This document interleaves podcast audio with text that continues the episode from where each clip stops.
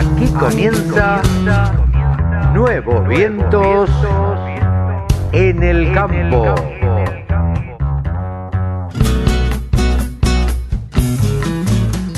Hola, hola, hola, ¿qué tal? ¿Cómo les va?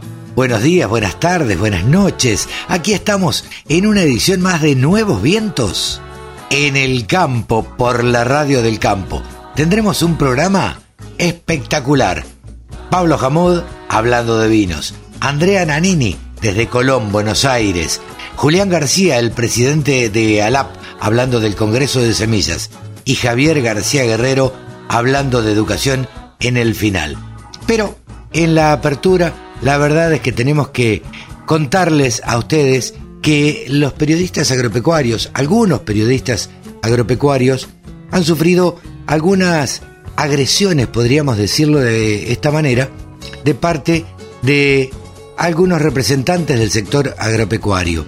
Como integrante del Círculo Argentino de Periodistas Agrarios, debo leerles el comunicado el Círculo Argentino de Periodistas Agrarios, CAPA, repudia de plano las agresiones que sufrió el colega Facundo Mezquida de Infocampo en Twitter por parte de varias cuentas de esa red social que se autodenominan representantes y defensores de la producción agropecuaria.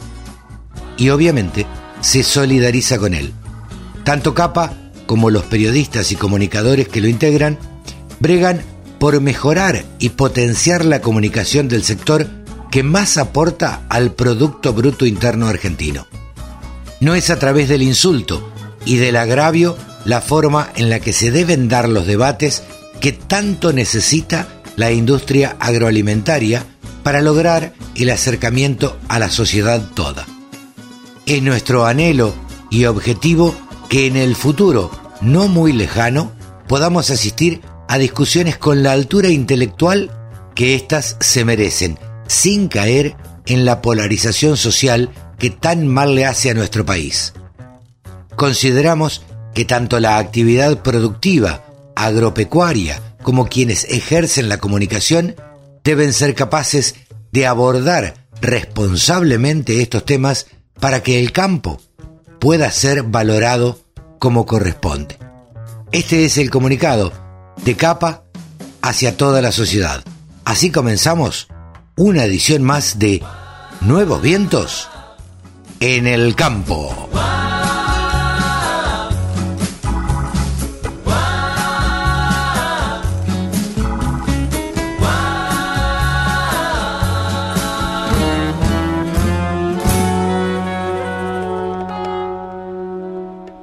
Una de las deudas pendientes que teníamos aquí en Nuevos Vientos en el Campo es charlar sobre vinos. Hemos charlado, hemos este, hecho notas desde Mendoza y demás, pero no habíamos hecho nunca o no habíamos charlado nunca con un periodista especializado en vinos. Específicamente, ahora estamos hablando, vamos a charlar con Pablo Amud, periodista de vinos de Rosario. ¿Cómo estás, Pablo? Buen día. Hola, Carlos, ¿cómo te va? ¿Y qué miedo que da esa presentación? no, no, por favor. Solamente hace falta que conozcas un poco de vinos, eh, que sepas un poco y, bueno, y sabemos además que tenés un programa en, en Rosario. Sí, sí, sí, no, es un poco en broma, ¿viste? Porque... Eh, se levanta muchas expectativas cuando se dice este tipo es un experto en vino, ¿viste? Y dice, oh, y ahora me va a hablar de los frutos rojos y de los aromas en la Y no, nada que ver, a mí me gusta el vino como le gusta a toda la gente. Lo que pasa es que a lo mejor tomo un poco más que la media. Claro, claro, claro. Y bueno, por eso eso te hace conocer más. Contame, ¿cómo, cómo arrancaste con esto? ¿Cómo, cómo, cómo se te dio por, por hacerte de alguna forma especialista en vinos? Eh, bueno, mira, fue como todo lo bueno en la vida, supongo, un poco de casualidad. Eh, yo vengo de trabajar en dos mercados muy competitivos que son. Eh, yo tengo 48 años, ¿no? vengo de trabajar durante muchos años en lo que es la comédica y las gaseosas. Entonces hace más o menos 12 años conozco eh, el mundo del vino, empiezo a hacer algunos trabajos y descubrí que era algo totalmente distinto a lo que yo conocía. nosotros eh, nos matábamos con la competencia por espacios en los supermercados, eh, por cuotas de venta y qué sé yo, y de repente encuentro que hay un tipo que hace vinos y que no tiene las barricas, entonces un bodeguero le presta las barricas. Claro. No llega con las botellas, ese otro bodeguero, bodeguero le presta las botellas y otro le acerca los corchos. Y digo, ¿pero qué es esto? Esto es como que. Claro, somos, amigos somos todos amigos, claro, qué bueno. Y digo, está buenísimo. Así que empecé a profundizar un poco más ahí.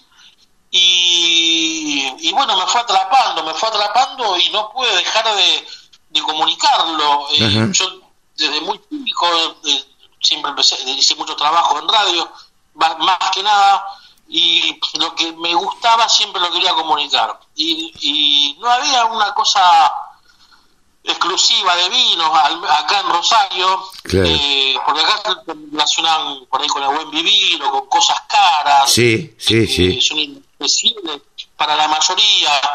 Y después por ahí había un espacio de 5 o 10 minutos en, en algún otro programa entonces dije, acá tiene que haber un programa donde lo único que hagamos es tomar un vino, que bueno sería que en la degustación la persona que hizo el vino, con algún invitado, como para darle, eh, hacerlo más atractivo al programa, pero que ese invitado no lo haga hablar de trabajo, que venga y que hable de vino, claro, la persona, ¿no? Sí, sí, que te cuente las características de ese vino, que te cuente un poco este qué características tiene, qué cómo se toma, qué, qué sé yo, un montón de cosas, qué puede acompañar. Aparte, vos cuando seas invitado del programa, no vamos a hablar de agro. Vamos, yo quiero que vos me cuentes tu experiencia con el vino, y, esas cosas. O sea, no, no queremos que la gente que, que viene invitada al programa hable de laburo, que venga a distenderse. Sí, sí, sí. Escúchame, ¿cómo, a ver, no te puedo dejar de, de hacer la pregunta del millón. ¿Cómo está el mercado de vinos en la Argentina hoy en día, antes de la pandemia? y, y, te hago esta aclaración, eh, o antes de esta cuarentena, o esta, esta situación que estamos viviendo. Te hago esta aclaración porque la verdad es que creo que después, eh, durante la pandemia, sí una de las cosas que ha aumentado en el consumo es, es el alcohol, es el vino en general. Sí, bueno, por ahí uno dice aumentó el consumo de alcohol y suena mal. Sí. Pero eh, eh, sí, aumentó, aumentó, bueno, en realidad, comparado con, el mismo, con, con los periodos del año pasado, los datos que hay son hasta el mes de abril. Ajá hay una pequeña baja, pero una baja de un 2%, eh, un 0,77%, o sea, no es que hay un, aumento eh, así superlativo, hay, una pequeña disminución con respecto al periodo enero-abril del año pasado, eh, pero bueno, era el principio de la pandemia, ¿no? Claro. O sea, se supone que los datos aumentaron, todavía no los tenemos. Claro. Eh, oficiales. Pero sí, sí, se aumentó entre un 5 y un 7%, pero bueno, eso lo quiero ver una vez que el observatorio viste lo, lo largue esos datos. Claro, y, y los viñateros, ¿cómo están? Los, bodegueros, los viñateros, eh, ¿cómo, ¿cómo está el sector vitivinícola en general?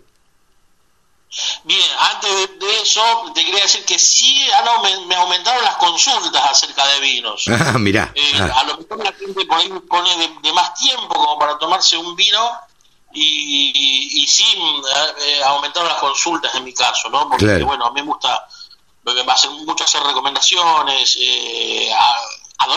¿no? No me pagan las bodegas por recomendarlas. Claro. Este, y eso sí ha aumentado, eso ha aumentado. El tema de las bodegas, mira, es, es un es un dilema. En realidad, los vinos, se dice que vino, con relación a lo que es el vino en sí, este año 2020 es un año de grandes vinos. La temperatura han ayudado mucho, las lluvias, eh, se, se, hizo una vendimia prolija.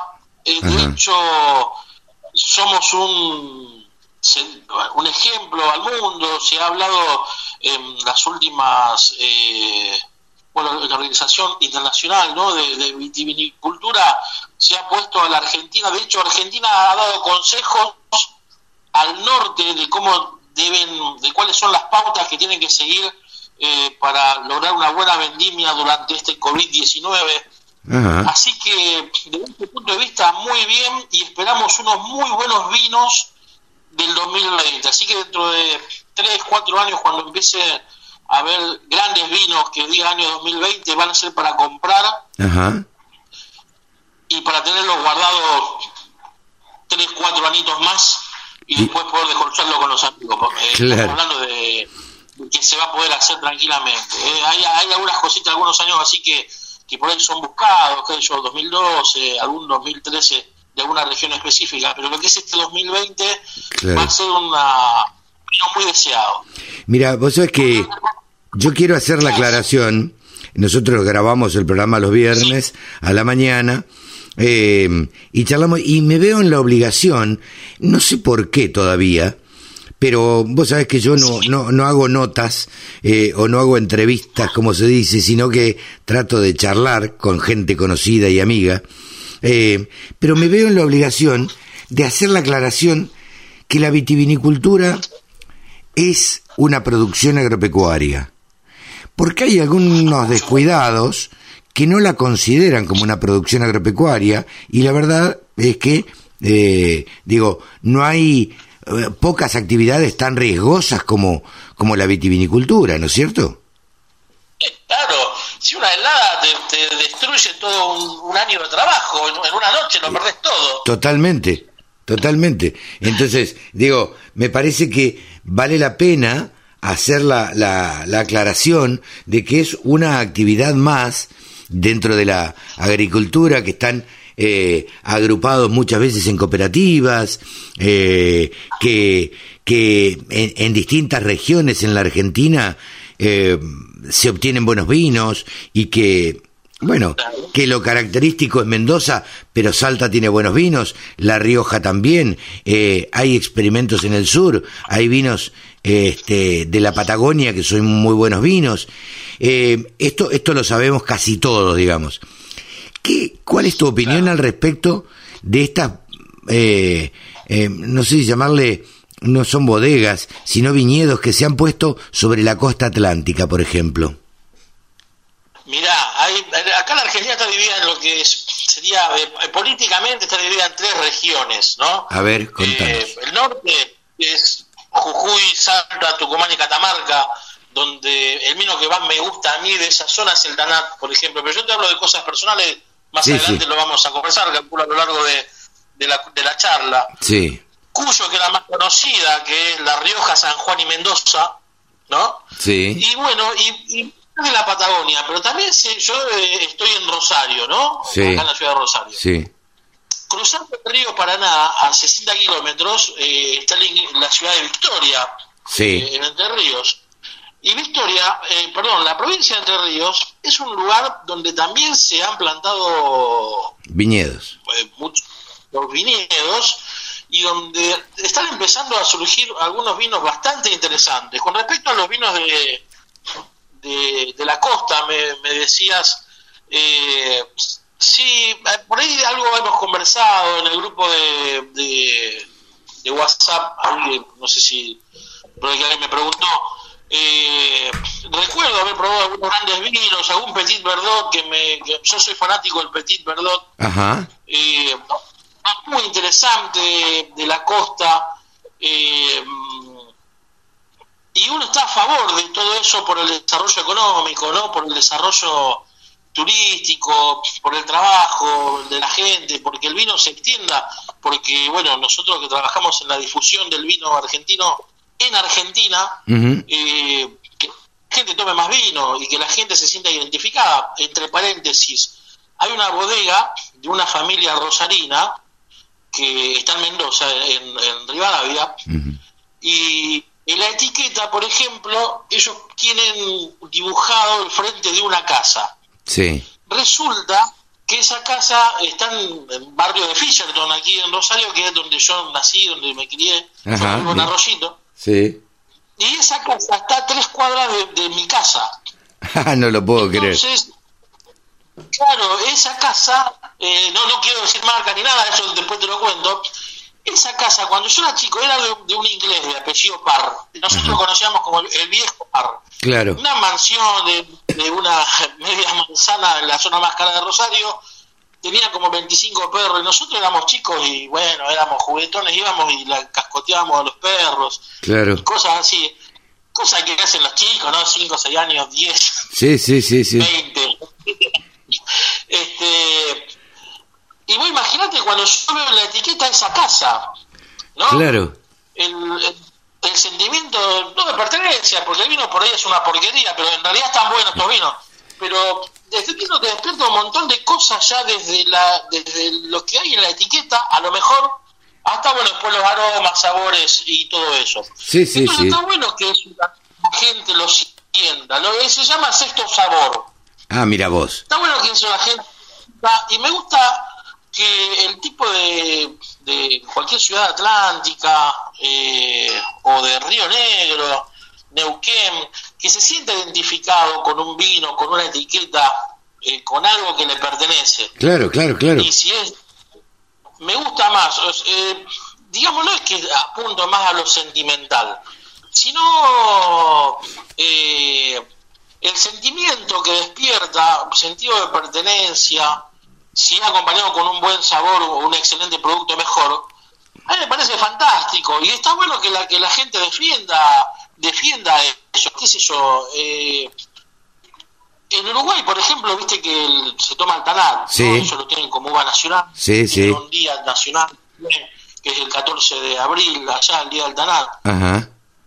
Pero no hay grandes tanats en Uruguay. Yo creo que hay un mejor, tanat más lindos en, en La Rioja que, que en Uruguay. Mira vos. Este, tenemos que aprovechar eso, tenemos que que transmitir lo que algo a conocer y, y si me identifica personalmente o te identifica o identifica a alguien personalmente en algo, mejor todavía, porque lo va a predicar y aparte está bueno, qué sé yo, eh, te produce cierta inexplicable, ¿no? Que es la que me produjo a mí ver esa casa en la, claro, claro. etiqueta de ese, ¿viste? Sí, totalmente. No explicar, ¿no?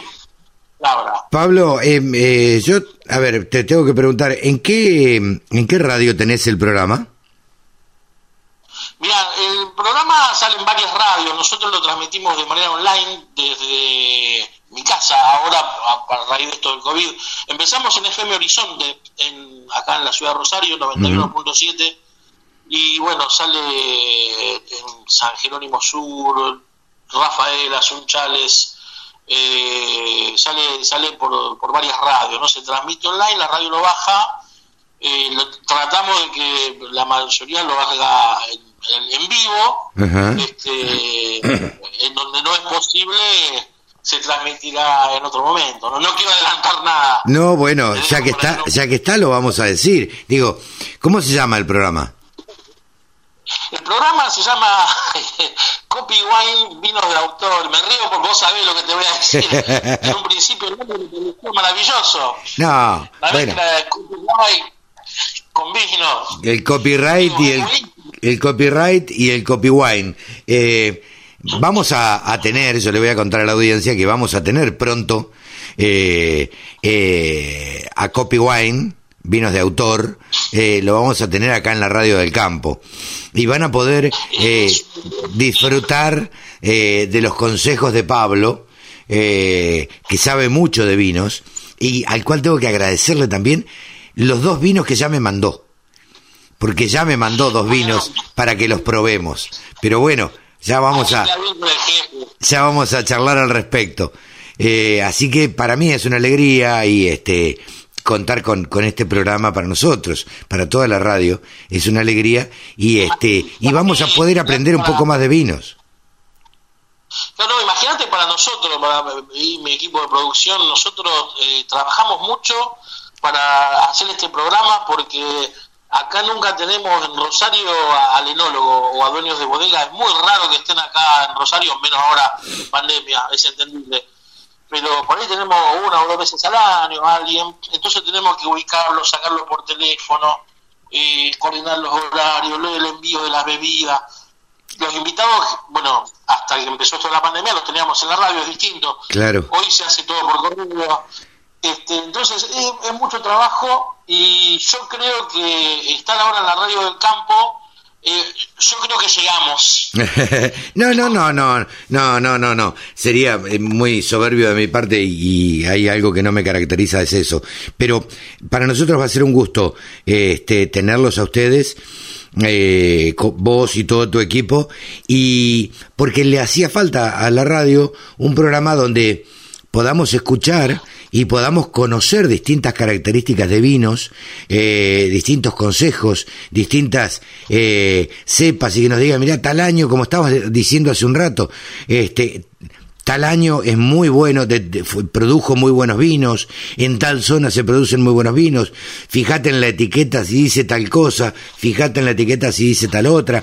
Ese tipo de cosas me parece que ayudan al, al, al, usuario, al tomador de vino, eh, a que tome una decisión y que no siempre el vino más caro es el mejor. Claro, claro, eso, qué bueno, qué bueno que lo estés diciendo, porque esa es una creencia común, que el vino es caro, que el vino bueno es caro, que el vino barato es malo. Sí, sí. Y eh, obviamente que puede haber vinos carísimos que tienen bread y, y lo pagaste una fortuna y lo tenés que tirar a la basura porque eh, ese, esa bacteria te, destruyó el vino. Y puedes eh, encontrar un vino por ahí a 100 pesos del chino sí. y vos decís, pero no puede ser que esto valga 100 pesos, pero esto tiene paso en madera. Sí, tuvo cierto trabajo en barrica de roble cierto tiempo, y vos decís, pero salió 100 pesos solamente, ¿viste? Claro, claro. no es lo importante. Obviamente que uno de un vino caro espera mucho más y no, no es solamente tomarlo con el asado. Uno un vino caro espera, es un vino, este me lo voy a tomar en el cumpleaños o este me lo voy a tomar en tal momento. Uno, el vino por ahí caro lo relaciona con algún acontecimiento. Claro. Entonces, está con un amigo, está con una picadita o una comida especial, uno piensa a lo mejor con qué comida voy a acompañar este vino. Claro, claro. Al, revés. Al revés de lo que debería ser, claro. No con qué vino voy a acompañar la comida. Claro, claro, y está bueno porque relacionar algunos vinos con algunos momentos, pero la verdad es que hay eh, hermosos vinos de vamos a ver un precio que no, no es por ahí accesible a todo el mundo, que yo, 500 pesos, te podemos recomendar vinos, marcas que son... Ay, se corta un poquitito, ya sobre el final se corta. Claro. Eh, Pablo, te invito... Eh, porque se, viste, en estas épocas, viste cómo se ponen las comunicaciones a veces. Eh, te invito a que charlemos en una próxima oportunidad y la verdad es que Copy Wine lo queremos en la radio del campo, lo esperamos ansiosamente eh, y, y bueno, y vamos a ver qué sale de todo esto. Sí, señor. Bueno, nos encontramos en, en estos días, en breve, en la radio del campo. Copy Wine se muda a la radio del campo y vamos a brindar por eso porque estamos realmente muy contentos. Te mando un gran saludo, Pablo, gracias, eh, gracias por la confianza también y, y, nos estaremos viendo en cualquier momento cuando la pandemia lo permita, eh, allá en Rosario o acá en Buenos Aires, este, para, para brindar y para celebrar eh, el tener Copy Wines en la radio del campo. Y nos va a gustar mucho tener la posibilidad de aprender un poco más de lo que son los vinos, eh, eh, a través de la radio. Muchas gracias, saludos a la audiencia. Un gran abrazo. Pablo Amud, periodista especializado en vinos. La mejor forma de trabajar es escuchando la radio del campo. Nosotros tenemos la costumbre, eh, la costumbre, no sé si está bien decirlo, el hábito de charlar siempre con, con mujeres, porque me parece que es el tiempo de las mujeres, es el lugar que están ocupando y, y, tratamos de hacerlo con mujeres del interior, mujeres, a mí no me gusta decir interior, pero mujeres que viven en ciudades alejadas de Buenos Aires. En este caso, estamos en comunicación con Mariana Nanini, profesora de comunicación, y nada, nos conectamos a través de las redes y demás, y de grupos eh, de WhatsApp que uno tiene, y, queríamos charlar con ella para conocer un poco eh, la vida eh, en una ciudad del interior. Hola Andrea, buen día. Hola, buen día Carlos, ¿cómo estás? ¿Bien? Muy bien, muy bien, muy bien, gracias por atendernos. Antes que nada, eh, vamos a contarle a la gente que vos vivís en dónde, Andrea. Eh, Mariana. Yo vivo en Colón, Andrea. Andrea, Andrea, en Colón, Buenos Aires. Sí, ahí está. Eh, en Colón, Buenos Aires, nacida en Colón, Buenos Aires. Bien. A 50 kilómetros de Pergamino. Bien. Colón, ¿a cuánto está de la ciudad de Buenos Aires? Y tenés un tramo bastante largo. Yo no sé ahora con el tema de autopista y todo que, que se ha, digamos, de alguna manera hecho más rápido el camino, ¿no es cierto? Sí. Pero estamos a 150 kilómetros de Rosario, para que te des una idea. Bien. Y, de la capital yo creo que estamos a, y a 200 kilómetros por lo menos. De, eh, a ver, contanos un poquito, ¿de qué vive Salto? Viste que todas las ciudades viven de eh, o del agro o de la industria o del o porque tienen eh, una industria automotriz o porque el petróleo o porque el vino o porque mm, distintas alternativas. ¿Cuál es la principal actividad de Salto? sí, Colón en realidad es, eh, está ubicada dentro del núcleo de lo que es lo que se llama zona núcleo de la provincia de Buenos Aires. Digamos como que estamos en una zona eh, la más privilegiada eh, a nivel agropecuario, ¿no es cierto? los mejores campos, las mejores cosechas y todo gira en torno justamente al campo. La industria también, tenemos acá a nivel local fábricas y empresas que exportan. Eh, que están a un nivel, eh, digamos, de, empresas eh, que, no tienen nada que envidiarle a alguna empresa de otro país. Sin duda. con plantas que son modelos. Sin duda. por no, no, no nos podemos quejar, yo creo, porque acá esta tierra, viste, vos sembrás algo y enseguida te, te, crece. No, sin duda. es muy muy fértil. Muy fértil. Me voy a confundir seguramente toda la nota Salto con Colón. No sé por qué mi cabeza funciona así. Estamos en la zona. Estamos, están en la zona cerquita, pero en Colón específicamente hay un montón de fábricas eh, que son, como decías vos, que exportan, que, que, dan mano de obra a, a un montón de gente de la ciudad. Eh, ¿Cómo es la vida hoy en día? ¿Cómo está con este tema de la pandemia y todo esto eh, la ciudad de Colón? yo creo que eh, seguimos siendo privilegiados, eh, porque en la ciudad de Colón hubo cuatro casos, desde que empezó todo esto en marzo hasta ahora, cuatro casos, pero que ya están recuperados. Ah, mira qué bien. Ahora hasta el momento no tenemos casos y estamos en fase 5. Ah, mira vos. O sea que podemos podemos hacer eh, actividad física al aire libre, siempre, por supuesto, el uso del barbijo es obligatorio. Claro. Pero eh, creo que estamos tocando el cielo con las manos si uno se pone a, comparar con lo que pasa en Capital o, en otras zonas, ¿no es cierto? Eh, la verdad es que en Capital y Gran Buenos Aires estamos complicadísimos. sí, sí, pero, tal cual. pero bueno, hay una cuestión social eh, que me parece que, excede la, la, pandemia. Yo, podríamos teorizar sobre un, montón de cosas, sobre por qué sucede lo que sucede en Buenos Aires, porque la gente no tiene plata, porque la gente está cansada, porque la gente no tiene conciencia, porque la gente no tiene educación, mm, una infinidad de razones y sumado a todo esto, la cantidad de gente, ¿no es cierto? O sea, sumado a todo esto, la población. Pero Nada, lo que queríamos también charlar con vos, ¿vos qué, qué actividad cumplís en, en Colón? Y yo en Colón, eh, bueno, estudié en La Plata, eh, me recibí en el año 99, estuve en La Plata del 95 al 99, mi primer amor fue la radio, por eso es que me voy a La Plata a estudiar comunicación. Bueno, te quiero decir... Después de recibida... Te quiero decir que tenés una voz espectacular para ser locutora. ¿Sos locutora? Bueno, gracias.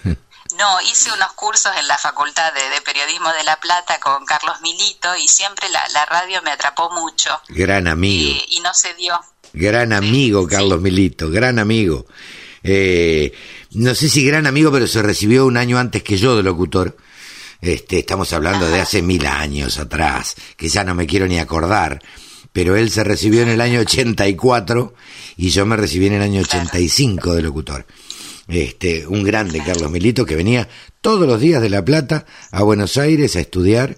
Eh, yo admiro profundamente a esa gente que, que tiene esa capacidad, como tenía compañeros locutores de otros lados, viste, que venían este, de San Pedro, que venían de Escobar, a, plena capital federal, viste, un sacrificio tremendo. Este, eso sí que es amor a la profesión. Perdóname, te corté. No, no, está bien. Y, y sí, tal cual, como te decía, el, tema de la radio siempre me tiró y, y, la música también me tiraba porque en su momento quería elegir o entre la radio o musicoterapia. Ah, mira. Porque siempre me gustó, tocaba piano y bueno. Entonces eh, me tiró la radio y estuve en La Plata hasta el año 99. Cuando me recibo vuelvo a mi ciudad, acá a Colón, y tengo una experiencia ahí en medios eh, pero los, los medios a nivel local eh, siempre, o sea, no tienen punto de comparación, sobre todo a nivel tecnología, ¿no es cierto?, con lo que es capital. Claro. Y bueno, entonces después los, los vaivenes de la vida hicieron que, que hiciera una capacitación docente en pergamino y empezara a dar clases a nivel superior. Y después, bueno, yo en, me acomodé, digamos, en, en la parte, digamos, de educación media, digo me acomodé porque es el lugar donde me siento más cómoda con chicos que tienen 17 años. Mira vos, eh, mira vos. Están a punto de despegar, ¿viste? Claro, están a punto de, de, tomar un rumbo, de decidir un rumbo este, y de decidir qué van a hacer de ahí para adelante, ¿viste? Aunque no sea tan determinante hoy en día, pero sí, en general es la edad en que uno decide qué es lo que, le gusta hacer y lo que querría hacer toda su vida.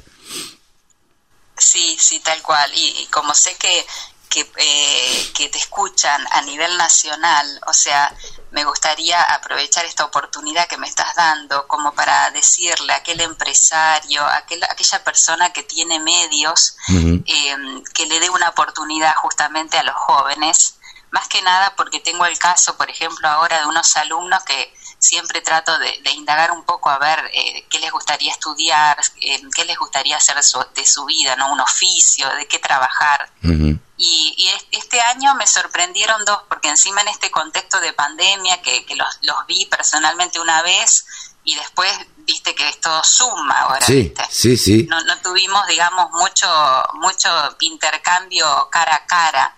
Así que uno trata de, tratar de, digamos, de ser afectivo y de tener más llegada a, pesar de que, de que las nuevas tecnologías son frías, ¿no? Pero nos permiten el, contacto. Sí, es el único. y me sorprendí porque... Sí. No, no, no, te decía que es el único contacto que nos permiten, viste, lamentablemente. Pueden ser todos los frías, son frías, son, son impersonales muchas veces, pero es lo único que, que, podemos. Son necesarias, sí, claro. tal cual. Me decías. Son muy necesarias. Y hubo, hubo dos chicos que este año me sorprendieron. Uno, eh, porque yo a cada uno les hago hacer un trabajo con una matriz, la matriz FODA, que es de economía, ¿viste? Para que ellos se vayan mirando y saquen cuáles son sus fortalezas, sus oportunidades, que evalúen, ¿no es cierto? Sí, sí. Y uno de ellos me dijo que, que quería eh, seguir con lo que habían hecho sus abuelos y sus padres, porque ah, él vive en el campo. Claro. Entonces, él, él lo que aspiraba era a... Se ve que, viste, era un enamorado, es un enamorado el chico del campo. Sí, sí. Y bueno, yo le decía que bueno, porque, eh, o sea, la persona, yo también tuve la oportunidad de, pasar la infancia y la adolescencia en el campo. Y el campo, viste, siempre te da otras herramientas para, para construirte cuando te tenés que ir. Totalmente. Así que... Eh, te hablo desde... Él me dijo eso Sí, sí, sí, no, no, te decía, te hablo desde un lugar donde, de haber nacido en el campo y de haberme criado en el campo, digamos, este, y, y eso es lo que nosotros tratamos de rescatar. Eh, no te voy a contar porque sería larguísimo, pero tenemos un proyecto que me gustaría comentarte después, en otra oportunidad, eh, sobre, bueno, sobre acercar los medios de comunicación a las escuelas. Y, es un proyecto eh, consideramos muy interesante. Eh, pero bueno, me gustaría tener otras opiniones también para, para llevarlo adelante. Eh, y sobre todo de alguien que viene de la mano de la educación, como es tu caso. Sí, sí, sí. Eh, sería buenísimo eso. Acá a nivel local hay algunas algunas radios escolares, ¿no es cierto? Pero que no han tenido trascendencia más allá de la, de la ciudad. Claro. Pero por ahí ocurren estas cosas que por ahí está bueno que, salgan, digamos, a, difusión porque no toda la juventud eh, está perdida, ¿no es cierto? Como, caigo en el lugar común de las frases por ahí, pero cuando ocurren estas cosas te hacen ver el país con más esperanza, cuando vos ves a alguien joven que apunta hacia el campo, cuando otro otro pibe también me dice, mira, dice, yo quiero estudiar ingeniero agrónomo. Y viste, ingeniero agrónomo para estudiar acá tenés cerca Zavalla, cerca de, Rosario. Pero me decía, dice, es un buen alumno y por eso yo por ahí digo, es un desperdicio que no haya alguna fundación o alguien que, que dé una mano a, esos buenos promedios que a lo mejor se ven truncados eh, sin hacer una carrera, viste, por la cuestión económica. Totalmente. Y el, el mm. pibe este me, me, decía eso, dice, quiero ser ingeniero agrónomo, pero no sé en este contexto si mis papás, mis viejos me van a poder bancar. Claro, claro. eso por ahí es es el eterno problema que, que, sucede en el interior muchas veces. Eh, digo, mi vida eh, hubiera sido otra si yo hubiera estudiado, por ejemplo, en una escuela agrotécnica. Este, siendo que mi familia o mi padre tenía campo. Este, no pude hacerlo y, y entonces, digo, mi vida cambió ahí pero digo no, no me arrepiento ni mucho menos porque estoy muy feliz con lo que con lo que hago y de haber tomado este rumbo de la de la comunicación. Este, ¿Qué estás haciendo en comunicación? ¿Vos? En comunicación, eh, fuera, digamos, de lo que es educación, estoy haciendo redes sociales eh, para una empresa acá a nivel local, que es una estación de servicios, eh, y lo hago en realidad no digamos como algo como un extra más que nada y como algo que me permita mantener el vínculo con la comunicación. Claro claro. Mucho crear textos eh, para de alguna manera eh, ratificar y fortalecer una marca, por ejemplo. Claro. Eh, sí, eso, sí, claro, todo tiene que ver con, con la comunicación. Bueno, las puertas de la radio del campo o los micrófonos de la radio del campo están abiertos, como digo yo siempre, para todo el mundo que quiera hacer un programa o que quiera tener un espacio este, para comunicar bueno, la, la, radio del campo está para eso, pretende ser la, la radio más federal de la Argentina, digo yo, con programas de, desde Salta o de Tucumán o de Misiones o de cualquier parte del país que tienen lugar en, en la radio del campo. Aprovecho esta charla con vos para, para contarlo y para decirlo y, y, nada y para que la gente por ahí de Pergamino de Salto de Colón este de, de, tu zona de influencia tenga la, la posibilidad también de, de, escucharlo y de saber que hay este que hay medios que nos dedicamos este, y que no perseguimos únicamente un fin económico sino que también tratamos de cumplir un rol social no eh, yo aprovecho para felicitarte, Carlos, porque eh, son muy pocos, si no por decirte el único medio eh, que nos permita a la gente del interior tener un espacio, tener una ventana donde mostrar qué es lo que pasa acá, que muchas veces los medios no son tan federalistas ni nacionalistas, sino más vale eh, se centran en, la proximidad de lo que es capital, ¿no es cierto? Pero eh, te lo agradezco inmensamente. Nada que, que agradecer, vos sabés que un poco fue ese el espíritu de la radio del campo. Yo cuando decidí crear la radio del campo, eh, lo que pensé fue eso, habiendo nacido en el interior, ¿por qué tenía que hablar yo, viviendo en Buenos Aires desde hace 30 años, y hablar de Salta y contar o pretender contar qué es lo que sucedía en Salta o en Tucumán o en Misiones, cuál era la problemática de la yerba mate o de la caña de azúcar eh, o, del vino en Mendoza. Que me lo cuenten los especialistas, que me lo cuenten los periodistas del lugar. Y un poco este fue el espíritu de la radio del campo, por eso decimos que tratamos de ser la radio más federal de la Argentina esto es lo que, lo que pretendemos con la radio del campo, que los periodistas que participan en la radio del campo sean los que viven en cada lugar, sean los que viven en el interior. Por eso trato de no tener programas que sean hechos en Capital Federal o Gran Buenos Aires, ¿no es cierto? Esta, esta es un poco la idea. Es importante eso que decís del significado del campo. Mira, te voy a contar una anécdota. Los otros días tengo un hermano en Rosario y con esto de la pandemia hace mucho que no nos vemos, entonces él eh, recurrió a una foto de la infancia donde estábamos en un campo que tenía mi papá alquilado. Claro. Y entonces eh, lo que decíamos es eh, qué infancia y qué adolescencia tuvimos gracias a ese campo. Porque para nosotros, o sea, la gente del interior, ¿viste? El hecho de, ir al campo, cuando uno es chico, te dicen vamos al campo un fin de semana, un sábado a la tarde, era eh, ir de viaje y empezar a organizar un montón de actividades que uno hace en el campo, ¿viste? Desde ir y ver si están los gatos, si están los perros, ¿viste? Recorrer, si tenés gallinero, ver si, si, hay, si hay huevos, te mandaban a juntar todos los huevos obvio, gallinero. Obvio. Esas cosas que vos decís, eh, cuánto que se, que se ha perdido, digamos, de la, para las nuevas generaciones, que nosotros tuvimos todo eso, y eso, viste, te enriquece, te da un valor, un plus, Totalmente. Cuando ya sos grande, mirás la vida desde otra ventana. Totalmente. Digo, esto de andar a caballo, de morirte de frío arriba de las escarchas, eh, de juntar huevos de tero, de juntar huevos de gallareta. Digo, estas cosas son impagables y las hemos vivido, gracias a Dios. Eh, Andrea, yo te agradezco muchísimo. Como te decía, eh, los micrófonos de la radio del campo están a disposición eh, y, bueno, y trataremos de hablar más adelante eh, para que nos cuentes cómo, cómo anda la región y cómo, y cómo va todo, ¿no es cierto? Perfecto, perfecto. Se quedamos en contacto. ¿eh? Ha sido un, gusto esta charla y, bueno, te, reitero mi reconocimiento para, para, todo lo que haces y la posibilidad que nos das a la, a la gente que vivimos en el interior. Andrea Nanini, de Colón, provincia de Buenos Aires, pasó por los micrófonos de la Radio del Campo. 24 horas de programación dedicada al agro. La radio del campo. La radio, pensada para el agro. Bajate la aplicación. Ahora estamos comunicados con Río Cuarto, con Julián García, presidente de ALAP. Buen día, Julián. Buen día, Carlos. ¿Cómo está? Buen día, audiencia. Buen día. Antes que nada, a ver, para contar a la audiencia y situar eh, de, qué, de qué vamos a hablar en esta nota. Eh, ¿Qué es ALAP?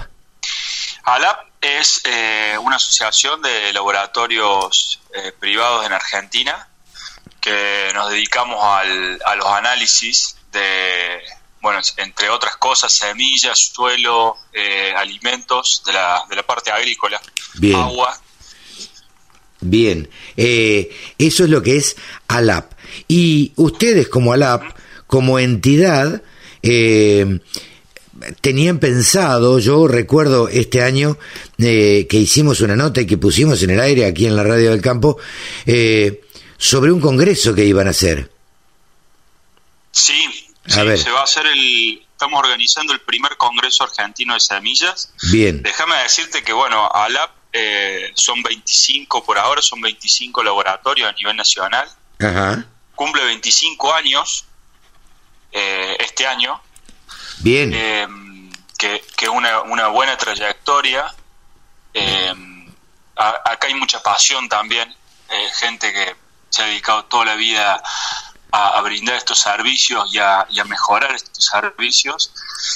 Y mm, bueno, se decidió porque no, no se había hecho todavía y, y era algo que, que veníamos queriendo hacer, es el primer Congreso Argentino de Semillas. Ajá. Eh, inicialmente, esto ya hace un año que se gestó, un poco más de un año, inicialmente eh, iba a ser presencial en Córdoba, con la Universidad de Córdoba el 3 y 4 de noviembre. Y bueno, dadas dada las condiciones y, situación eh, sanitaria por la pandemia, eh, decidimos hacerlo en forma virtual, en modalidad virtual. Claro. Bueno, como la mayoría de estos eventos que han tomado otro formato a raíz de, de esta pandemia. Una lástima, digo yo, porque vos sabés que los periodistas agropecuarios viajamos bastante, eh, nos gusta esto, nos gusta viajar, nos gusta ir a Rosario, a Córdoba, a distintas ciudades, a La Rioja, Tucumán, viste, nos gusta andar mucho, eh, vivimos un poco de eso también, de difundir este tipo de cosas, y bueno, medio como que teníamos pensado, viste, eh, ya en las agendas, en noviembre irnos al Congreso eh, de Semillas. Eh, ¿cómo, cómo, ¿Cómo lo piensan instrumentar? Contame un poco. Y básicamente eh, la, las disertaciones que teníamos eh, previstas, los oradores y, y, los diferentes participantes, no cambió nada. Claro. y esto es bastante interesante, sí, lo que, lo que siempre uno piensa en estos eventos es también la, relación humana, conocerse, el contacto. Eh, pero lo, bueno y que cuando el compromiso está claro, o sea, cuando la meta está clara, estas son cosas que eh, básicamente eh, no, no, nos, no nos sacan de nuestra meta, ¿no? Claro, Entonces, totalmente. Por eso también se, se, se visualizó la, la oportunidad, es más, eh, creo que hoy en día ya se ha tomado como algo, algo normal las, las reuniones y las charlas en forma virtual, hay plataformas de todo tipo y la gente está más que acostumbrada hoy en día. Eh, entendemos que eh, puede haber, puede haber algunos, eh, algunas situaciones que se pueden pasar, igual que en un congreso en vivo, pero bueno, estamos trabajando como para, para generar todos los plan B que puedan suceder tenerlos cubiertos y, que, las transmisiones y que todo surja y fluya eh, con normalidad. Igual esto también nos va a permitir a que quede a que queden registradas las disertaciones, entonces quienes se hayan inscrito después van a poder volver a, a retomar, a ver. Eh, va a haber va a haber contacto con los sponsors también con gente que vende insumos de laboratorio se están haciendo todos los, los contactos también para que se genere ese, ese vínculo eh, contactos con los participantes. Y mm, la, modalidad va a ser en dos días eh, con horarios con horarios fijos y eh, con diferentes disertaciones y diferentes temáticas no también vas a poder elegir qué temática querés escuchar y, bueno, entrar a, escuchar esa temática y después saber que tenés eh, guardada la, otra disertación. Te iba a decir... La, diferencia en... E- te iba a decir, eh, ¿va a haber como distintas salas al mismo tiempo? Sí, sí va a haber va a haber se, va a ver eh, distintas modalidades distintas salas eso lo estamos terminando de, de organizar. Y te puedo contar que por, por el momento, al día de hoy, tenemos más de 250 inscriptos. Mira qué interesante. Eh, tenemos un poco más de 80 trabajos presentados. Eh, va a haber una sala de póster para ver para poder ver los trabajos de, los participantes. Eh, va a haber contactos para, para poder interactuar con, con quien generó el, trabajo, si, es de interés del participante. Y mm, bueno, también tenemos tenemos la suerte de, que ya tenemos, fíjate vos, esta modalidad, tenemos inscriptos de otros países, países vecinos y, países europeos, tenemos inscriptos de, Francia y bueno, y algunos otros países. Bueno, Brasil, eh, Uruguay, Perú, Paraguay esta modalidad, una de las cosas que permite es la internalización, digamos, porque como todo es a través de estas plataformas y estas plataformas están montadas a su vez en Internet, bueno, son accesibles para, para todo el mundo. Eh, te, te, pregunto algo, para eh, presenciar el, el Congreso, eh, ¿Es necesario inscribirse? ¿Es necesario estar registrado? ¿O, es libre de libre acceso? Contame cómo es. Bien, tenemos, eh, entrando a la página de la asociación, eh, laboratoriosalab.com.ar, ahí encuentran el link para hacer la preinscripción, para inscribirse. Es muy importante que estén preinscriptos, entonces después les llega toda la información de las plataformas y, y de los cronogramas. Y después, eh, está buena la pregunta y te agradezco porque estamos recibiendo trabajo hasta el 31 de agosto. Ah, mira. O sea que, queda un poco más de un, de, 30 días. Claro. Para, exactamente, para, para cerrar el, la recepción de trabajos. Eh, bueno, esto también hay que entender que, que lo hacemos así y, y, estamos pensando en no dar más tiempo que esto por una cuestión de que después hay que hay que colgarlos en la página. Bueno hay, ciertas preparaciones que, nos van a llevar tiempo no además de la corrección no de los trabajos hay todo un comité científico que recibe y dependiendo del área o de qué se refiere el trabajo eh, se corrige lo, se corrige y lo, lo, evalúan digamos no se evalúa exactamente. Claro. Eh, Julián dónde iba a ser originalmente el congreso bueno, originalmente en Córdoba. Eh, pero no, no, ¿en, eh, qué lugar porque lo hacemos en conjunto, se hace en conjunto con la Universidad Nacional de Córdoba, eh, con la Facultad de Agronomía. Ajá. ese fue la, primera idea, sigue siendo nuestro nuestro partner, digamos, nuestro nuestro socio en la organización, pero la sede iba a ser ahí, en el pabellón Argentina principalmente, habíamos previsto hacerlo. Claro. Eh, hoy, en día nos vamos a ver en, la, web. En la web. Eh, Julián, eh, ¿qué significa para ustedes em, ser de alguna manera los promotores de este primer congreso de semillas? Porque Alap, si vos me, nos contabas recién que tiene 25 años de, de trayectoria, todavía no se había realizado en la Argentina un congreso nacional. Sí, a ver, ¿qué es lo que tiene para nosotros? Imagínate, es todo un desafío. Sí, claro. Eh, el desafío al momento de, de, cararlo, igual eh, tenemos el aval de, muchísimas asociaciones, INASE, SENASA, eh, INTA, universidades, APRESIT y bueno, y la, Estación Experimental Obispo Colombres del Norte. Eh, y después lo, otro que, genera es, un congreso, eh, uno cuando piensa, y siempre lo digo, ¿no? Semillas no es solamente lo que estamos acostumbrados a, escuchar, si bien son importantes, eh, trigo, maíz, soja. maíz y girasol. Semillas en general, ¿no? claro, estamos hablando de, que va a haber ornamentales, hortícola, frutihortícola, eh, y, megatérmicas, o sea, hay, hay semillas en general, que se producen en Argentina. Porque cuando... Y un desafío muy grande. Claro. Cuando hablamos de, de agro...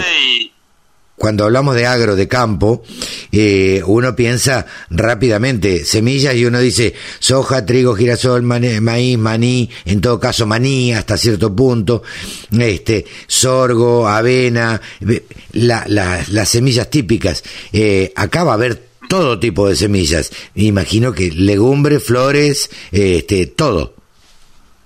Exactamente, exactamente. Es la idea, es la idea porque, eh, bueno, en general los la, producción se conforma no solamente por, por los, cultivos extensivos, si bien son muy importantes, como dijimos, pero la idea es hacerlo bien federal a nivel productivo, ¿no? Claro. Que se abarque eh, todas las, las especies o, semillas que se producen o, se comercializan en, en Argentina. Claro. Y, y después lo, interesante de esto es que estos congresos son lindos para, para conocer eh, qué estamos haciendo. Hay una calidad de investigación a nivel país impresionante que, que por ahí pasa desapercibida por, por una cuestión de, de, falta de eventos, ¿no? De que no conocemos qué está haciendo uno y otro y esto conecta. Claro, sin duda. es esa también. Sí, sin duda el es. desafío y el, y, el pensamiento es ese. Eh, lo, lo, lo destacable, digo, en este caso tuyo o, de toda la asociación, es que se les haya ocurrido nuclear todos estos trabajos, todos estos eh, eventos eh, en uno solo para que confluyan ahí todos los trabajos que se realizan a, a nivel país, ¿no? Y que muchas veces no se conectan entre sí. Bueno, eh, a ver, es, es básicamente el espíritu de una asociación, ¿no? Claro. Eh, hacer, hacer general lo, lo, lo que uno hace. Claro. No, no darle prioridad a las cosas. Sí, sí. Entonces, en base a eso, a ese espíritu de asociación, fue la idea de nuclear y, y hablar de semillas en general. Claro. Eh, y bueno, y después, ¿qué, qué representa para nosotros? Eh, a- primero, en- entender que, que hay, hay mucha gente, además de, de la asociación, interesada en estos eventos y, y demostrar que se puede hacer. Sí, sí. O sea, con ganas y, y- y teniendo esto, esto eh, en claro, eh, se puede hacer. No te puedo explicar el esfuerzo que, que se está haciendo de las comisiones, de todas las comisiones de ALA, porque además eh, 25 laboratorios, eh, hay un montón de, de gente trabajando atrás de esto, eh, todos los días, te diría. Claro. Entonces, una asociación sin fines de lucro, eh, está claro que lo que está persiguiendo básicamente es, es tener estos eventos para, para capacitar, para, para generar información, para conocernos. Eh, ahí está el, el kit. Seguro, seguro. Eh, para inscribirse entonces es importante esto, laboratoriosalap.com.ar. Esto, esta es la manera de registrarse para poder eh, presenciar de alguna manera a través de la web, a través de una computadora o a través de un teléfono, eh, para presenciar este primer congreso de semillas de la Argentina.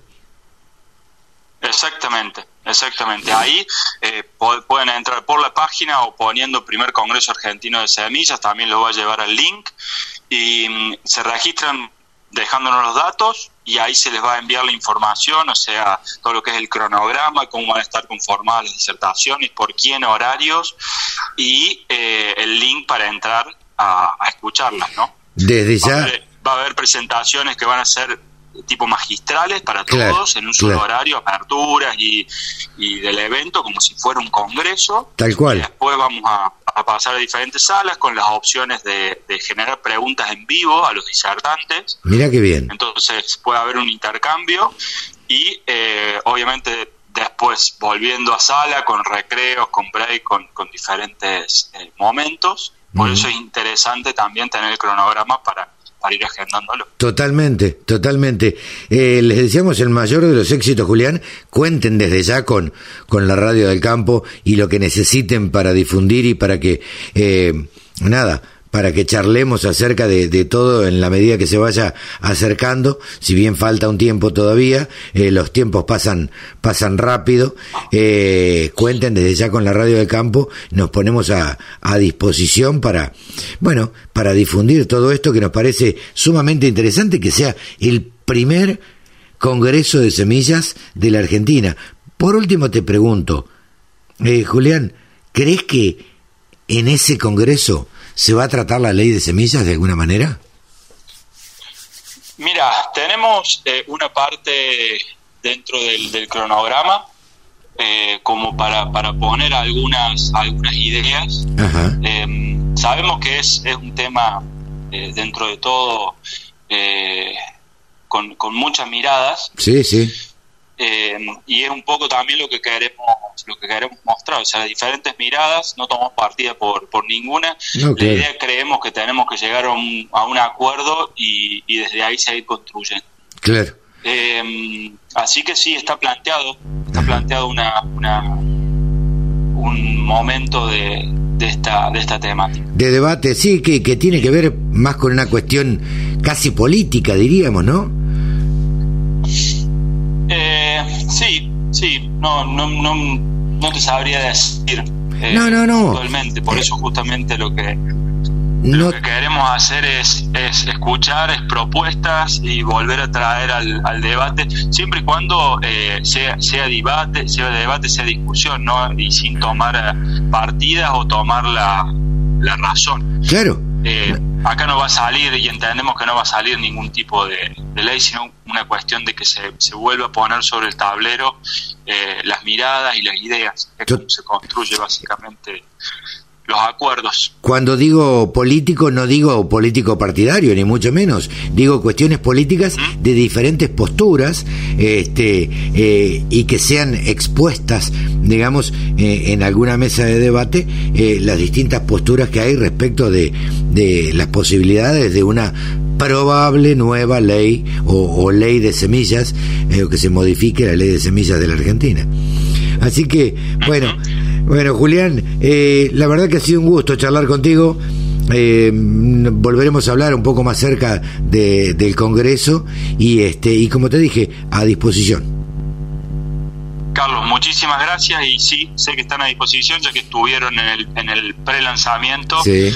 Estuvimos eh, y nos estuvieron acompañando, así que entiendo que, así va a ser. Así va a ser. muchísimo la nota, la predisposición y el interés. No, por favor. esperamos a todos los interesados en inscribirse y el 3 y 4 de noviembre arrancamos con el Congreso. Así es, a inscribirse a través de laboratoriosalap.com.ar y eh, hemos estado charlando con Julián García, presidente de eh, ALAP precisamente que es eh, la asociación que nuclea a todos los semilleros, ¿no es cierto? La asociación del, o mejor dicho, los laboratorios. Es así, ¿no es cierto, Julián? laboratorios, a una, a una cierta a una cierta cantidad de laboratorios, 25 para ser más exacto, claro. a nivel país. Bien. Y obviamente con las puertas abiertas para, para los laboratorios que quieran ingresar a la asociación, ¿no? Totalmente, totalmente. Julián, un abrazo grande y muchas gracias. Que sigas muy bien. Muchísimas gracias. Julián García, presidente de ALAP. Exposiciones, muestras, rurales, novedades. Toda la información en la radiodelcampo.com. Nuevamente estamos en comunicación como lo hacemos casi todas las semanas, cada 10 días, cada 15 días, con Javier García Guerrero. Mil agros con Guerrero, desde España en este caso, porque Javier se encuentra residiendo allá por cuestiones laborales y por decisiones. Nunca charlamos sobre ese tema, este, porque en realidad tampoco eh, nos metemos en la vida privada de cada uno. ¿Cómo estás, Javier? Muy bien, este Carlos, un gusto reencontrarnos con vos, con la audiencia.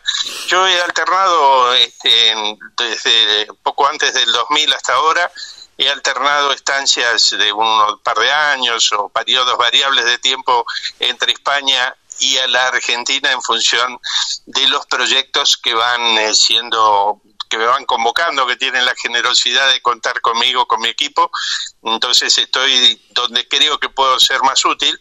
Y ahora, bueno, con la pandemia no hay muchas posibilidades de, movilizarse o ir de un lado para el otro tampoco, ¿no? No, no, no, ni hablar, hay que quedarse quietito donde uno está. Eh, pero hoy la verdad es que Javier quería, quería charlar de un tema que, que nosotros soslayamos aquí en la radio del campo y vos sabés que generó mucha repercusión. Generó repercusión en grupos de productores agropecuarios que escuchan, la, radio y que lo comentaron, este, lo, lo, lo criticaron, algunos lo defendieron. Eh, bueno, se ve que nos escuchan cuando hubo, cuando hablan de uno, viste, eh, es porque es porque nos escuchan, es porque es porque en definitiva nos tienen en cuenta. Eh, y lo que quería charlar con vos hoy específicamente, porque sos un conocedor del tema, es sobre educación, porque vos, yo quiero recordarle a la audiencia que Javier García Guerrero es profesor de la Universidad de Belgrano, ¿no es cierto? Pero no solamente ahí eh, es tu carrera de en la educación, Javier, contanos vos. No, mira, a veces es incómodo la autorreferencia. Yo he trabajado muchas veces para el Ministerio eh, de Educación de la República Argentina mm, respecto de muchos planes de mejora de la calidad educativa, de financiamiento de programas especiales de becas de iniciación tecnológica. En particular, viene a cuenta que yo hice un estudio ya hace unos 20 años que eh, era respecto de cuál era la inserción de la Universidad Nacional del Litoral en su entorno en cuanto a la pertinencia de sus líneas investigativas, cuál era la relación de extensión con el medio, etcétera. Y bueno, a raíz de ese estudio es que yo vine por primera vez a España, porque a través del programa Intercampus de Naciones Unidas, la Universidad de Zaragoza me pidió que hiciera lo mismo aquí y me permitió, digamos, aprender mucho de lo comparativo y posteriormente, ya hace un par de años, volví a hacer el mismo trabajo en la Universidad de Zaragoza bajo un proyecto que era eh, referido a la intención financiamiento internacional del BID, pero a través del Ministerio de Educación, era un proyecto para aumentar la cantidad de ingenieros, lo cual nos obligó a profundizar, claro, ingenieros en general, ¿eh? Ah. nos, nos eh, impulsó a mirar la situación también, lógicamente, de los ingenieros agrónomos, que es un proceso de deterioro constante que ya ha tomado características agudas. Por eso el título, siempre el periodismo eso es lo que, ¿no? La, la siembra directa nos ha dejado sin ingenieros, indudablemente es una simplificación, porque es un título, es un resumen, pero no es ajeno a una realidad dramática que vive hoy la profesión. Claro, claro. Ahora, te tengo que preguntar, digo, vos me hablas de ingenieros, me hablas de una educación superior, ¿qué, qué, qué opinión te merece la educación en general en la Argentina? Porque Hoy lo puedes mirar desde afuera, entonces quiero escuchar a alguien que ha estado de los dos lados del mostrador. ¿Qué, qué, opinión te merece la, educación? Mira, este, la educación en Argentina tiene algunos jalones que son realmente para destacar. Por ejemplo, las pruebas PISA, que eran pruebas internacionales de calidad que nos permiten comparar correlativamente cómo estamos con otros países. Argentina fue eliminado de las pruebas PISA por las autoridades de PISA que dijeron no vamos a ir a tomar más la prueba en Argentina, no porque lo decida el gobierno, sino porque nos han dado información sesgada y la, han eh, falseado este, estadísticas de manera que no resulta creíble la participación del Estado argentino Fíjate que no me detengo a ver qué gobierno fue porque hubo problemas con los dos últimos gobiernos. Sí. porque en realidad lo que se pretende resolver eh, el problema de educación argentina es rompiendo el termómetro. Gravísimo problema, gravísimo problema si existe el neologismo en educación secundaria. La gente que deserta, los jóvenes, sabemos que tenemos casi tres de cada cuatro jóvenes en situación de pobreza, eh, tenemos un índice de adicciones, empezando por el alcoholismo, que está primero en Latinoamérica y uno de los primeros del mundo. Tenemos un problema sociológico gravísimo, eh, que no lo voy a descubrir yo ahora, que se refleja en el, eh, por ejemplo, embarazo adolescente, digamos, y esas, y esas jóvenes que, que tienen un niño en esa edad no solamente abandonan, sino que tienen el mayor desempleo de jóvenes de Latinoamérica y lo conservamos hace una década. Tenemos este problema de que hay aumenta la tasa de suicidio juvenil, es un problema con la juventud verdaderamente que excede claramente el problema educativo, pero que tiene un reflejo indudable en la educación en términos nacionales. Sin duda. Luego, si uno va a desagregar por niveles y dice, bueno, a la universidad, a la universidad van a llegar menos de los que llegaban hace dos décadas por estos problemas que estamos mencionando, pero los que llegan tardan más en recibirse, eligen carreras que a nosotros nos parece que no son las que más necesita el país, porque hay otros países como El Salvador o Chile, o bueno, países que nos podemos comparar, este, que tienen mejor tasa digamos que dedican a lo mejor el 24% de sus ingresantes eligen carreras tecnológicas. En nuestro caso, menos del 14%. Y tenemos un reflejo, un espejo donde mirarnos, Carlos. Tenemos 10 veces menos ingenieros por año que Brasil. Bueno, estamos muy mal. Sí, sí, sí, terrible, terrible. Y por otra parte, otra eh, referido a, a la educación. ¿Cómo ves la educación secundaria dedicada al agro en las escuelas agrotécnicas. ¿Sabes qué es lo que es lo que quiero fundamentalmente preguntarte? En las escuelas agrotécnicas yo tengo claro que voy a estudiar y tengo claro que si voy a una escuela agrotécnica es porque tengo ya cierta orientación en, en la época del secundario al sector agropecuario o quiero continuar eh, lo de mis viejos o, o, me obligaron por ahí y, y, sé lo que voy a aprender en una escuela secundaria de orientación agropecuaria, en una escuela agrotécnica básicamente. Ahora, en un secundario común, ¿no crees que habría que introducir contenidos referidos al agro? Absolutamente sí, lo que ocurre es que mm, vos fíjate que yo considero que es el punto de apalancamiento clave para salir de esta inercia tan negativa que llevamos, no solamente porque los jóvenes que están en las agrotécnicas están en condiciones de fabricar aerogeneradores, por ejemplo, para que eh, el interconectado eléctrico que necesita, el encadenamiento que necesita la Argentina, según Greenpeace, costaría, no lo vamos a hacer jamás, 67 mil millones de dólares. No, es un invento mío, me parece una cifra de las mil y una noches, pero lo dice Greenpeace. Entonces nosotros nunca vamos a tener ni electrificación rural, ni encadenado en los pueblos pequeños. Eso no ocurrirá nunca. Si no va a ocurrir en otros países, colocan un molinillo de viento, por ejemplo en la Patagonia, y con eso tienen un aerogenerador que les evita tener que intoxicarse con el dióxido de carbono o el humo de la leña, que les permite calefaccionarse en invierno. Nosotros estamos en condiciones con los jóvenes de poder proveer no solamente esto, sino células fotoeléctricas, podemos hacer eh, que esos jóvenes de las agrotécnicas hoy estén disponibles para hacer la transformación digital que requiere el agro. Podemos direccionar inclusive esos recursos para que esas capacidades instaladas, que uno dice, bueno, pero tienen un lugar azulejado que garantiza la inocuidad alimentaria, se podrían estar haciendo este, conservas se podrían estar aprovechando para que no se tire, viste qué sé yo, la producción de zapallo a veces se queda en el campo, se podría industrializar, se podría deshidratar para poder meterlo en sopas y todo eso lo podría hacer una escuela agrotécnica. Eh, inclusive, te doy un dato que me parece que viene a cuenta, en algún momento mm, yo tuve como co proyectista del primer parque tecnológico argentino y dije, el INTA puede prestarle a el microscopio electrónico que tiene a un ente privado con un seguro mediante y todo, y dijeron, no, pero nosotros el, el el microscopio electrónico y este material de alta este valor lo tenemos lo usamos todo el día. Y cómo todo el día cuántas horas y bueno ocho horas por día perdón. Y las otras 16 claro.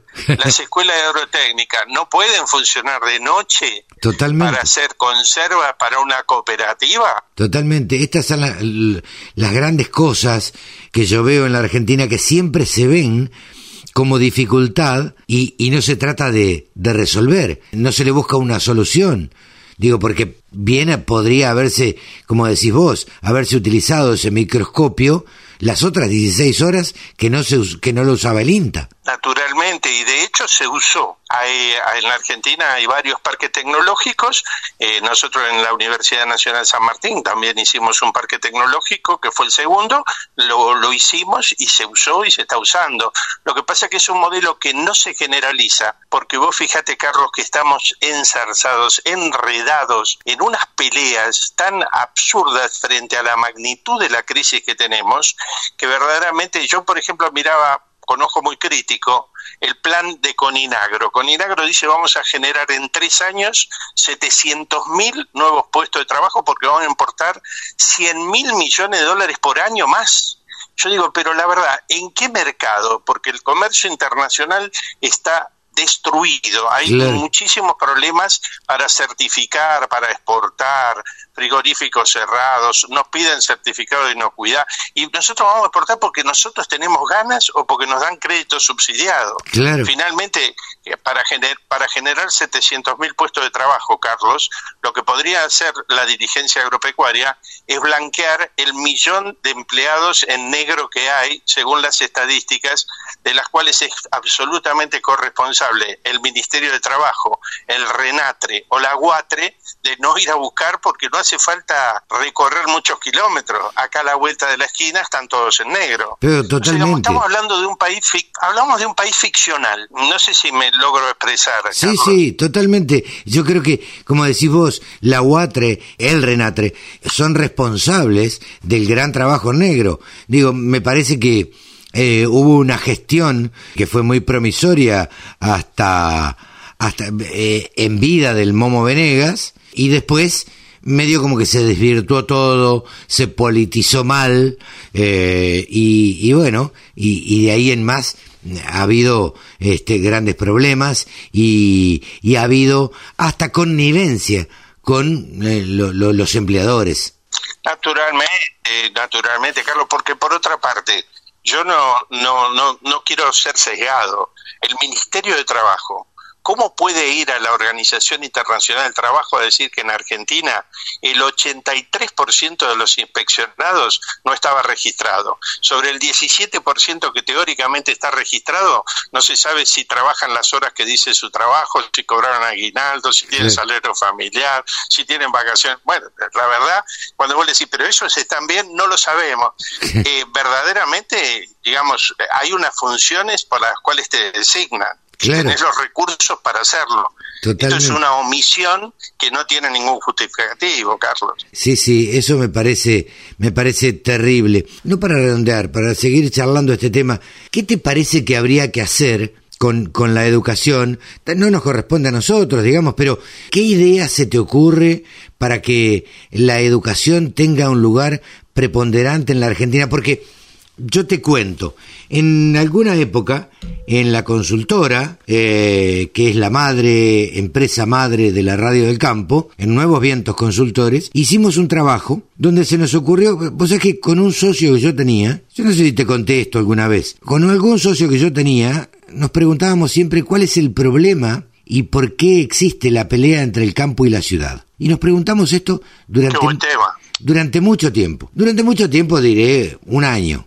Hasta que un día yo llegué a la consultora que tenía la oficina en la calle Florida y le digo a mi socio, tengo la solución. Mira, este problema que nosotros planteamos tiene que ver con la educación. Mira, me dijo, ¿y por qué?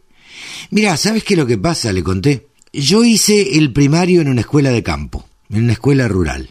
A mí nadie me enseñó cuántas patas tiene una vaca, ni cuántos litros de leche daba por día, ni qué se producía en la región que yo vivía o en la otra de al lado o en la otra de más. Lo más cercano, siempre cuento esto, lo más cercano que yo tuve a saber qué era lo que se producía en la Argentina, te habrá pasado a vos y a tantos que se van a sentir identificados con esto. Haber agarrado el mapa de la República Argentina y haberle puesto pegado con plasticola, un poquito de hierba en Misiones, un poquito de algodón en la Patagonia, algunos maíces y algunos trigos en la provincia de Buenos Aires, y eso era todo lo que aprendíamos en el primario de la producción agropecuaria en la Argentina. Pero nadie nos decía, mucho menos en el secundario, en nadie nos decía en el secundario cuánta mano de obra producía el campo, cuánto generaba de ingresos para el país el campo, qué se exportaba, cómo se exportaba, cuáles eran las principales producciones, en qué zona se daban. Entonces, todo esto, y yo cuando hablo de esto, no hablo de Buenos Aires solamente, estoy hablando de Maipú, donde nací yo, ciudad que depende de la producción agropecuaria. O sea que ni aún en un pueblo que depende pura y exclusivamente para su supervivencia de la producción agropecuaria, se enseña lo que es la producción agropecuaria. Entonces, a partir de ahí, lo que nosotros tratamos de hacer es contratar dos sociólogos, hacer analizar la currícula, en ese tiempo era EGB y polimodal, y dieron un porcentaje muy, pero muy, muy bajo, con decirte que era el 0,06% de los contenidos de la currícula escolar estaban referidos al agro. O sea, nada tanto en una, en, en, en, la, en EGB y en polimodal. Entonces dijimos, acá hay para trabajar. Esto, ¿vos sabés cuándo fue? En el año 2007, finales del año 2007. Y nosotros, nuestro... Ha pasado mucha agua bajo el puente, ¿no? No, claro, pero quiero que te sitúes en la situación política, porque nuestro proyecto era, digo, bueno, con esta foto que tenemos, donde no existe la educación del sector agropecuario en la escuela, vamos a ir a golpearle la puerta a un diputado le vamos a presentar este proyecto y le vamos a decir, señores, ¿por qué no introducen los contenidos? Ese era todo el objetivo que tenía Nuevos Vientos. ¿Qué pasó en marzo del 2008? Muy bien, objetivamente. Es claro. No, no, no, no hace falta que me cuentes el resultado que debe haber sido infructuoso. Claro, Pero uno no se podía, uno, uno decía campo, no se podía acercar al Congreso de la Nación en marzo del 2008. Fue cuando voló todo por los aires Bueno. y se produjo el conflicto. Y después, la verdad, nunca más este, eh, se presentó y hubo un interés y, y, y nada por esto. Y esto no debe haber cambiado demasiado. Yo, yo acabo de criticar planes que parecen pensados para Rural Disney, para, para Claro. otro país, o sea que no no tienen, no merecen un tratamiento serio. Por eso ni siquiera los han acompañado otros eh, integrantes de la mesa de enlace. Pues no se puede sostener, es pirotecnia. Hace falta un poquitito más de rigor. Si hablamos de recursos, del dinero que se utiliza, vos fíjate que un graduado de la Universidad Nacional de la Patagonia Austral cuesta cada uno de ellos 332.677 dólares. Para, para, cada para. uno. Como dice un periodista conocido de la Argentina, para, para, para, para, para, para. Sí, sí, sí. ¿Cuántos, cuántos dólares cuesta un estudiante? Un graduado, porque no se gradúa nadie, claro, de la Universidad Nacional de la Patagonia Austral tiene un costo de 332 mil dólares. Y el mismo graduado, el mismo, Sí. en la Universidad Nacional de Lomas de Zamora, Sí. te cuesta 18 mil dólares, 18 veces menos. Por cada uno de Loma de, por cada uno de la Patagonia Austral, gradúas 18 en Loma de Zamora. Y esto, y acá viene la frutilla del helado, es el doble de lo que sale graduar uno en España. En algún Ajá. lado, evidentemente, recursos hay. Claro. Recursos hay. Lo que pasa es que, por ejemplo, Uruguay beca al 20% de sus estudiantes universitarios y la Argentina, en lugar del 20, beca el 1,5% de los estudiantes universitarios. Claro. Algo hay para mejorar. No, no, no, sin No duda. digo que nos pidan a nosotros la solución, pero digo, algo hay para mejorar, ¿eh? No, quiero ponerte en un aprieto, eh, porque esto no lo charlamos eh, antes. La gente sabe, la gente que escucha la radio del campo sabe que Carlos Montarcé no prepara las entrevistas. ¿Qué quiero decir con esto? Yo estudio, leo, me instruyo, pero nunca le digo, y a vos te consta, porque estamos charlando con Javier García Guerrero, que nunca, en ninguna entrevista, en ningún reportaje, yo digo qué es lo que voy a preguntar. Quiero preguntarte Claro. algo y no quiero que ponerte en un aprieto, si no sabes, no me lo No, contestás no. y lo y lo charlamos otro día. ¿Cuánto cuesta un ingeniero agrónomo que estudie en la Facultad de Agronomía de la Ciudad de Buenos Aires? Mira, por lo pronto cuesta ocho veces más de lo que costaba hace 10 años, porque hace 10 años, con la más o menos la misma cantidad de profesores, las mismas instalaciones y demás, entraban 800 aspirantes a ingeniero agrónomo en la UBA y el año pasado entraron menos de 100 y tenemos Ah. la misma estructura. Claro. Hay muchas universidades, hay muchas universidades que tienen más profesores Repetinos eso porque se cortó un poquitito y no queremos perdernos nada porque esta nota yo te aseguro que va a generar un ruido importante. Bueno, la intención es que genere un debate, no no No, bajar no, líneas, sino no, no, decir, seguro. bueno, si, si esto, si tenemos 50 veces más abogados que Francia y todo es un litigio en la Argentina, habrá algo para revisar del Poder Judicial. Totalmente. ¿Está a favor de la reforma judicial? Yo estoy a favor de alguna reforma judicial y de Claro. que, tengan- que sea más negocio pelearse, que se gradúen 20 veces más abogados que ingenieros agrónomos en una en las universidades privadas. Claro, me parece que falta política educativa y hay que poner los recursos para que sea más interesante ser ingeniero y hay que poner la demanda, Carlos, porque en la demanda Hoy los que dan asistencia técnica, los que hacen los proyectos en el agro, son los mismos proveedores del insumo que además te dan el crédito. Por lo tanto, vos le decís, ¿cuánto? En vez de ponerle 100, ponerle 150, ahora ponerle este otro producto que también te vendo yo y decime dónde quedan las, retas, las rotaciones agropecuarias, la sustentabilidad. la- Yo no, no lo quiero dejar en manos de un actor que es juez y parte. Claro. Que me aconseje y me vende lo que receta, ¿no? Claro, yo me quedé colgado, eh, vos dijiste recién, quiero repasar esto y quiero ser preciso. Hoy un ingeniero agrónomo cuesta ocho veces más que hace 10 años, porque antes teníamos 8.000 aspirantes a ingenieros agrónomos y hoy tenemos 1.000. 800. 800, perdón. 800 por año. 800 por Ojalá año. tuviéramos 8000 y mil. Claro. Vos sabés que vos dijiste esa, esa cifra y cuando, un, un poco de historia que viene al cuento. Sí. Cuando yo me, me metí en el curso de ingreso para la Facultad de Agronomía de la Universidad de Buenos Aires hace ya más de cinco años, nos habíamos presentado como 3.000 y teníamos que hacer un curso de ingreso de un año, dificilísimo y tal.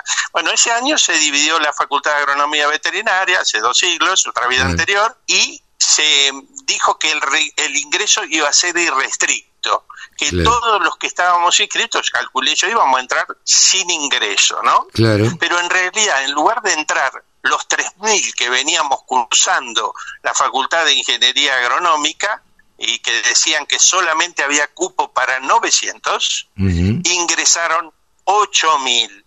Ah, Ingresaron los que nunca habían querido ni Estábamos en una parte, vamos a, a retomar la, la comunicación con Javier García Guerrero. Javier, estábamos en estos 8.000 que habían ingresado cuando, cuando tú ingresaste.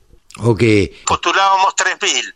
Claro. Había cupo para 1.000, digamos. Se dijo que no se levantaban los cupos, ingreso restricto y sin examen. En lugar de entrar los 3.000 que estábamos anotados, entraron 8.000. Eh, tenemos estas historias de la desmesura, del exceso, de la carencia, que siempre vamos a los bandazos. claro. Ahora te pregunto una cosa. Esta, esta falta de, de aspirantes, digamos, hablábamos de 800 y de 100, ¿no será porque, porque se abrió esta carrera en el interior? Que se habrá... 17, uni- 17 universidades se abrieron en, en poco más de, de 15 años y en realidad lo que uno observa es que a todas les va parecido. Yo soy un egresado de la Universidad Católica Argentina que fui a, a dar clase cuando fui profesor una década allí a un nuevo centro que se abría porque no entraban los alumnos.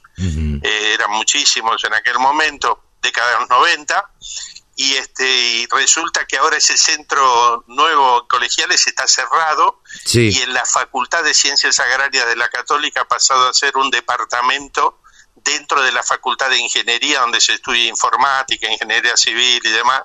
Otras universidades como eh, la Austral se han ido a Rosario, otras universidades no abren directamente, las voy a nombrar, eh, como el Sí. Comahue, no abre este año la carrera, o perdón, el año pasado no abrió la carrera por falta de inscriptos, no hubo ni un inscripto para ser ingeniero agrónomo, Ni uno. mientras, eh, bueno, ni uno. Igual, eh, igualmente en el norte vos te encontrás en Jujuy, en Santiago del Estero, que aumenta el 80% la cantidad de inscriptos, en el Chaco y en algo en Corrientes, que aumenta menos, un 17%, lo que observas es que la gente que antes venía a lo mejor a estudiar a Buenos Aires, ya se queda en el norte, donde tienen en las economías regionales todavía una mayor inserción.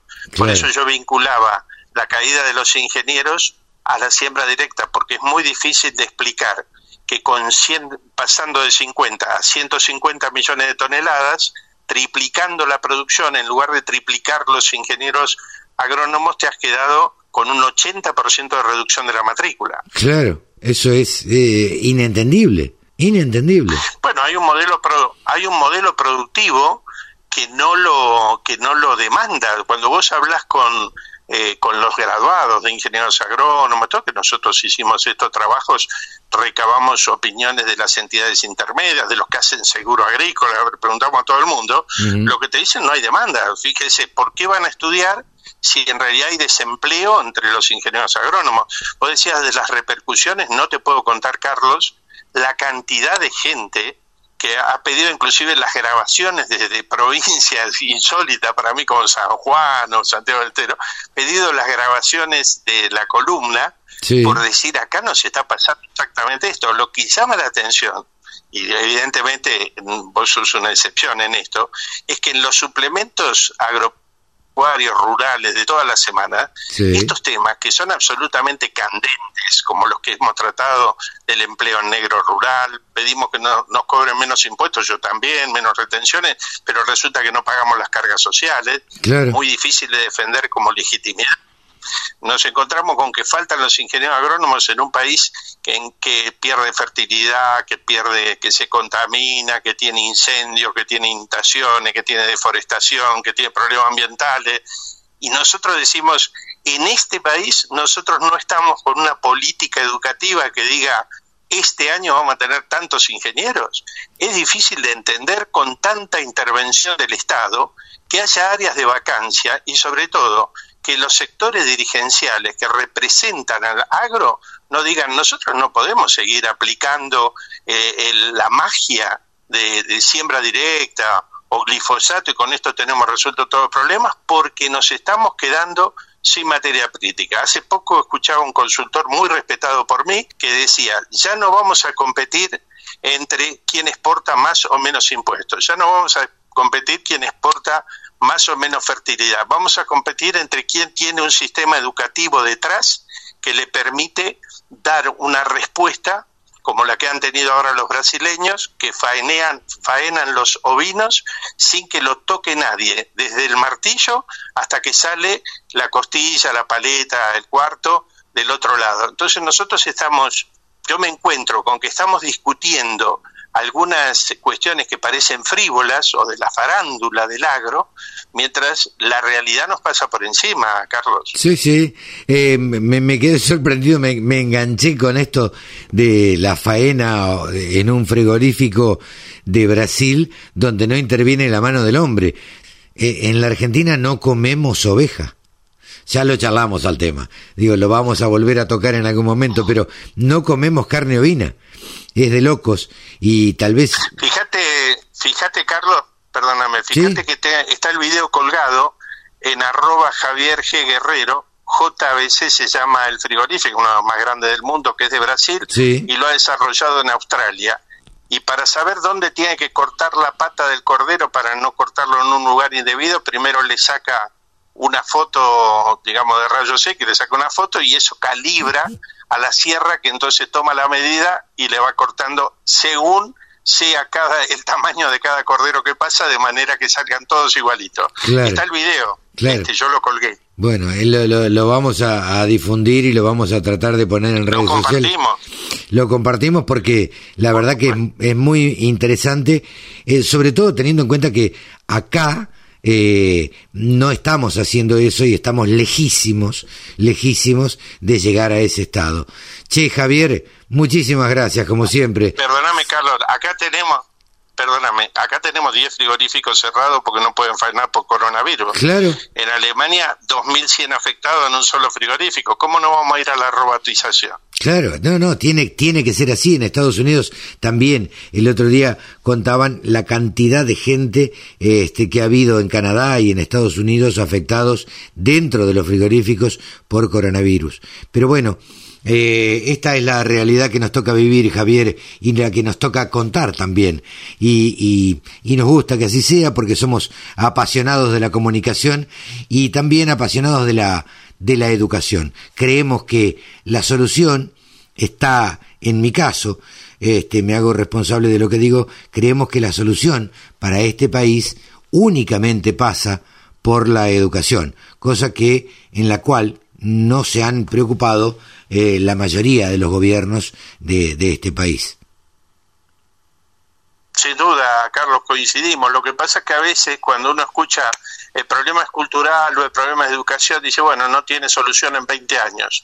Hay que empezar a trabajar ya y hay que hacer educación profesional de corto plazo para que los chicos de regiones aisladas puedan ser programadores de teléfonos móviles, para que los que están en el agro puedan industrializar y agregar valor local de inmediato y hacer negocios de proximidad con el turismo rural. Hay alternativas que no son solamente discutir qué vamos a hacer con Vicentín. Hay alternativas que tenemos que poner sobre la mesa y empezar a definir para qué lado vamos a ir. Totalmente. Tengamos en cuenta también, y esto también corre por cuenta mía, que la educación no trae votos, eh, que la educación en general no trae votos, y además como en la Argentina lo que pensamos lo pensamos para mañana, nunca vamos a pensar en la educación hoy cuando vamos a ver los resultados dentro de 10 años o 15 años o 20 años. Entonces, los políticos de hoy nunca van a pensar en eso porque probablemente dentro de 20 años ya no estén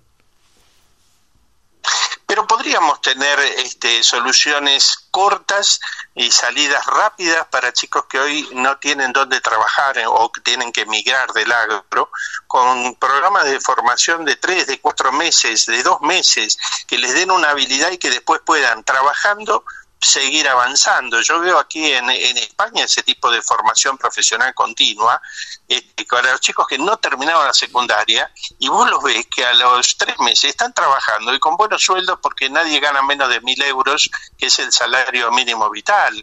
Esto en Argentina son como 150 mil pesos, aunque parezca mentira. Entonces, indudablemente este, lo que debemos darle a la gente son instrumentos, además de una educación que la vamos a necesitar como un activo estratégico, podemos darle salidas laborales inmediatas que no sea simplemente ser podadores de frutales Hoy hay otras tecnologías que tienen alto valor y que son demandadas en el mundo y que vos podés generar software, por ejemplo, y te lo compran en cualquier lugar del mundo porque lo mandás por internet. Totalmente. Todos estos proyectos que comentamos, yo se lo he presentado personalmente a, legisladores provinciales, legisladores nacionales, y me han dicho lo que vos me acabas de decir, sí, pero lo que pasa es que en lo inmediato no podemos cortar una cinta, no podemos, bueno, está bien, esa es la realidad que vivimos.